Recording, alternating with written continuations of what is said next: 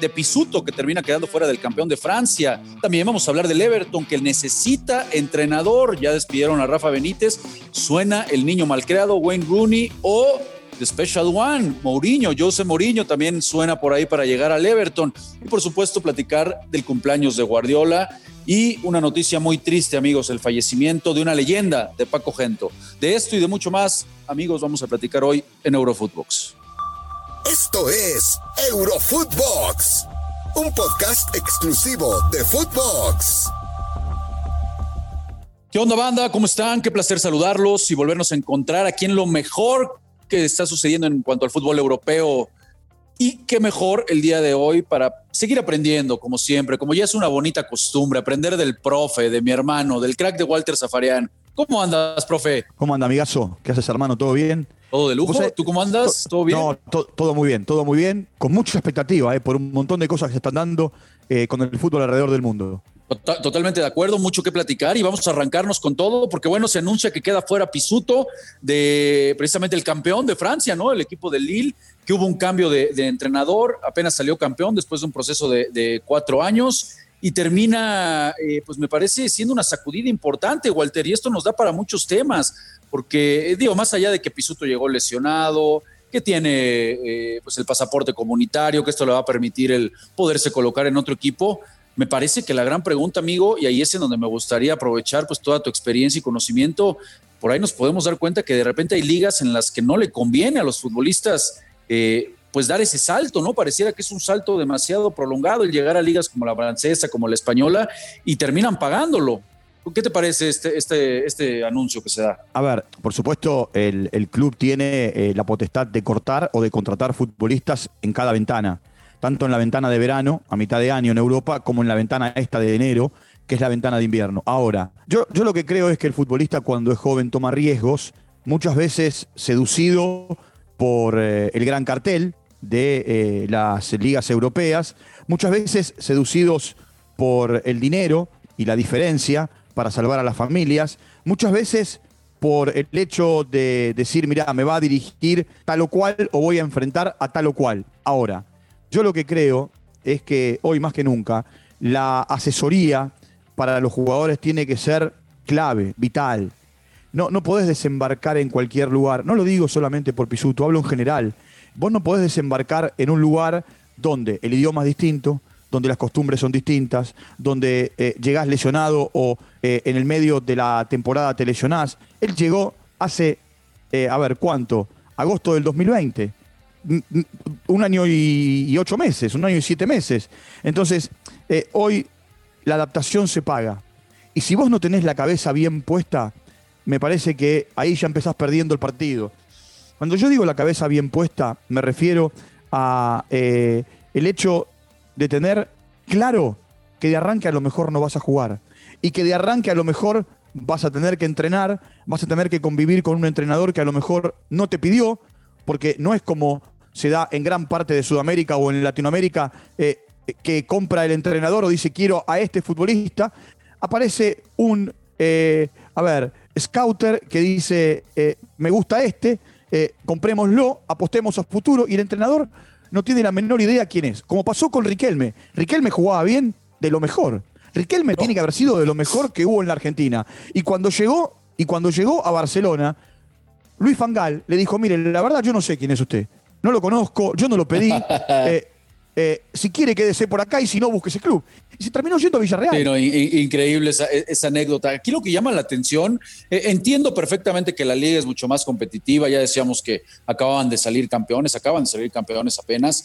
Pero, y lo platicamos antes de arrancar el podcast, Walter, precisamente el entrenador en turno, Jocelyn Gurbenech, pues era, era, del, era visor se le conoce como formador también de talento. Entonces ya conocía precisamente a Pisuto y que ni siquiera si haya tenido chance, insisto, más allá de las lesiones, pues es un indicativo de lo que mencionas, ¿no? de que posiblemente no se escoge bien la liga en la cual llegar. Pero ¿sabes cuál es el otro tema? A ver, eh, eh Gautier, que hoy está en Niza, era el técnico de, Lille, el que lo sacó campeón. Y, toma, y toma las riendas a alguien que, que era observador, eh, analista de video, como le quiera llamar. Una cosa es analizar por video a un futbolista y otra cosa es tenerlo todos los días. todos los días. Pero no porque sea más profesional o menos profesional, porque vos sabés, teniendo todos los días, cuánto lo podés exprimir y qué cosas te puede dar. Y otra cosa, eh, cuando yo hablo de un tema de, la cabeza, eh, hablo también de las frustraciones. Eh, mira, del éxito, del éxito, a mí no me gusta la palabra fracaso. Yo hablo de frustraciones. Nosotros, cuando digo nosotros, porque yo soy coach ontológico, en el mundo del coaching hablamos, yo hablo de frustraciones. y vos te pensás que este chico que debe tener su medalla seguramente guardada en un cajón porque no quiere ni mirarla, por más que haya sido campeón de la, de la League One en, eh, eh, la temporada pasada, ¿Vos, te pensás que él no se siente frustrado por no haber jugado un solo minuto? Totalmente, totalmente. Ahora, ¿dónde, dónde es donde más crees que le convendría antes de, pensar en, cambiar de tema? Eh, digo, porque tenemos el ejemplo de, de, Edson Álvarez, tenemos una liga como la holandesa, como la de Bélgica, la misma portuguesa, la de Portugal, que me parece que pueden ser ligas eh, un poco más a modo, ¿no? Para empezar ese andar europeo. Tal pareciera, digo, el, ejemplo también está de Laines, que digo, es el mismo idioma, pero lo que le ha costado a Laines también poderse consolidar. Sí, mira, hay, un tema, hay un tema, Rafa. Eh, hoy eh, nadie te garantiza jugar. Así vayas a, a ver, a Besiktas en Turquía, a Porto, Hablo, de estos equipos porque son países donde podés llegar sin pasaporte comunitario por más que Pisuto lo tenga. Llegues a Manchester United, a Milan, a Inter o al Real Madrid o al Barcelona. Eh, nadie te garantiza jugar. Tenés que ser muy crack. Tenés que ser Rafa Márquez para llegar a Mónaco y jugar, llegar a Barcelona y jugar, ponerte la camiseta y ser titular indiscutido. Tenés que ser Hugo Sánchez para llegar al Real Madrid y hacer la cantidad de goles que hiciste. Eso no es para cualquiera. Y eso no se compra en la despensa de la esquina. No, total, totalmente de acuerdo. Hay niveles. Hablaste de los, de los dos más grandes exponentes que hemos tenido en el fútbol, ¿no? esos comen aparte, están sentaditos en una mesa aparte. Pero, pero, pero para que, bueno, pero para, ¿querés que, que lo saque? ¿Querés que lo saque? No, no, no eh, entiendo, ahí está guardado. no, pero, te, pero te, puedo, te, puedo, poner el caso guardado y te voy a poner un ejemplo al revés. Los dos santos. Claro. Que triunfaron en la Major League Soccer pero por Europa pasaron casi desapercibidos. Sí, salvo algún, algún pasaje por ahí por el Villarreal, pero la verdad es que sí se esperaba mucho más después de haber sido formados en la Masía. Claro, estoy totalmente de acuerdo contigo. Bueno, pero por eso. Entonces, eh, y después hay lugares donde el futbolista se siente más cómodo, mucho más cómodo. El, eh, latinoamericano se siente muy cómodo en México, en la MLS, se siente raro en, en lugares donde el idioma no es el mismo. Hoy no todos los jugadores hablan inglés, les cuesta. Eh, y, no todos son Messi, que por más que sean introvertidos. sí, eh, Claro. Ese que no hable, bueno, pero por eso, no más que pero por eso, ¿entendés? O, Agüero, o Agüero, que también es un chico que a lo mejor no habla idiomas, pero que cuando agarra la pelota te pinta la cara. Totalmente, totalmente. Oye, bueno, pues ahí está el tema de Pisuto. Ojalá, ojalá y pueda seguir su andar europeo. Llegue una liga en donde pueda tener mayores minutos y se pueda desenvolver mejor. Del otro lado, mi querido, mi querido Walter, en la Premier, el Everton. A ver, ya vino la destitución de Rafa Benítez, ya lo, platicamos aquí por los malos resultados que tiene. Está tan solo a seis puntos de la zona de descenso, por lo que necesita ya una sacudida importante y se empiezan a barajear ciertos nombres. Aparece el de Wayne Rooney, el del niño malcreado, ¿no? Que sabemos que está en la Championship dirigiendo al Derby County. Y también suena por ahí el nombre de Mourinho, que sabemos que no le está pasando nada bien con la Roma, más allá de que tuvo un buen inicio. Bueno, la verdad es que está sufriendo, se le ha caído el equipo a Mou. Y la pregunta es, eh, pues sigue siendo atractivo ese eh, eh. Digo, entiendo que es de Special One, todo lo que vende, todo lo que ha ganado, por supuesto, pero ya tiene rato que no la pega, ¿eh? Y hay que recordar que viene de un equipo de la Premier también en donde no le fue bien, que es el Tottenham. A ver, no, no la su último, su último gran éxito fue la Europa League con Manchester United. Ese fue su último gran éxito. Eh, el, tema, el tema, ¿sabes cuál es, eh, Rafa? Que los dueños de los equipos en Europa hoy buscan no solamente un entrenador con nombre, se llame Benítez, Mourinho, Guardiola, Tuchel, Klopp, el nombre que le quieras poner, Fíjate lo que padece Pochettino, eh, que le quieren, le quieren instalar el nombre de Zidane todo el tiempo en París Saint Germain. Porque necesitan un lavaje de cara. Necesitan los equipos un lavaje de cara. Salvo que vos te encuentres con un Guardiola o con un Zidane en los tiempos del Real Madrid que los pone en fila a todos y que no para de ganar. Entonces, hoy Mourinho, eh, por más que siga diciendo que es de, Special One y que eh, ganó esto y que ganó lo otro y que nunca va a dirigir una final eh, de, Mundial de Clubes porque no le interesa la Intercontinental y no sé cuánto más y que soy Mr. Champions. Eh, también Mourinho debe, debe sentir, mira, vamos por el lado de la frustración. ¿Vos te pensás que el tipo no debe sentirse frustrado? No, totalmente, totalmente. ahí, ha ido, no, no podemos decir a pique, pero bueno, algo parecido a su carrera, ¿no? Después de haber sido catalogado como uno de los mejores del mundo, la verdad es que hoy, en día ha dejado muchísimo que desear. Eh, Rafa, mira, hace exactamente 11 años, 12 en realidad, vamos camino a los 12. Él en el estadio del Real Madrid ganaba la Champions con el Inter. Al día siguiente firmó para el Real Madrid. o sea, no es, que lo, no es que lo contrató, ¿entendés? Con todo respeto, eh, el Osasuna. Llegó al Real Madrid después de ganar la Champions con el Inter. Ahora, en el Real Madrid no hizo pie, no hizo pie.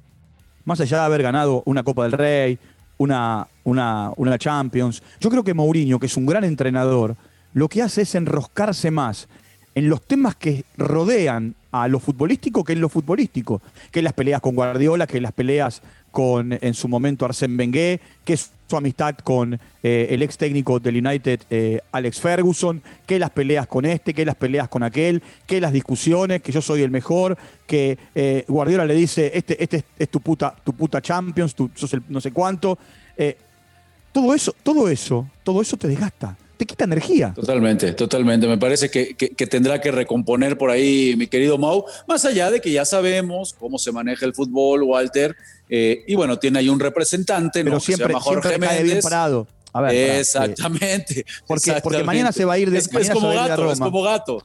No, pero a ver, mañana se va a ir de la Roma y va a aparecer un equipo en China, un equipo en la MLS, un equipo, lo mismo con Benítez, ¿eh? un equipo del mundo árabe, que lo va a llevar porque es un polo de atracción. como, ya, como ya lo mencionabas, ¿no? los usan de repente los dueños, no nada más para el tema cancha. Si les dicen, vente una cena, tenemos que estar con esos patrocinadores y demás, bueno, por supuesto que eso le, le suma a The Special One. Vamos a ver qué pasa. La opción, la opción de plano del niño malcreado, ni pensar en ella, ¿no? Digo, necesitas, creo, experiencia, necesita el Everton sacar puntos como sea, porque si no, insisto, está muy cerca de los puestos de descenso.